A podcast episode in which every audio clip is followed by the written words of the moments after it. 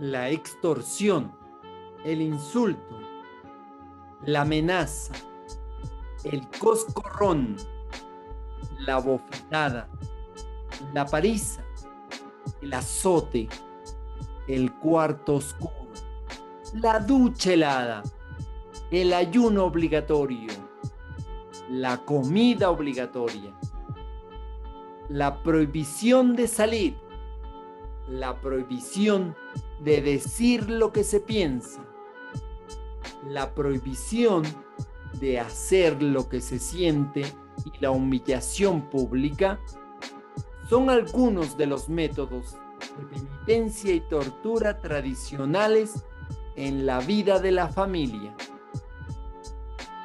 Para castigo de la desobediencia y escarmiento de la libertad, la tradición familiar perpetúa una cultura del terror que humilla a la mujer, enseña a los hijos a mentir y contagia la peste del miedo.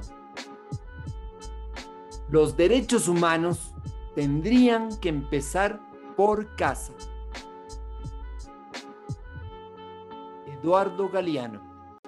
Con ustedes, Mario Tapia y nuestras familias.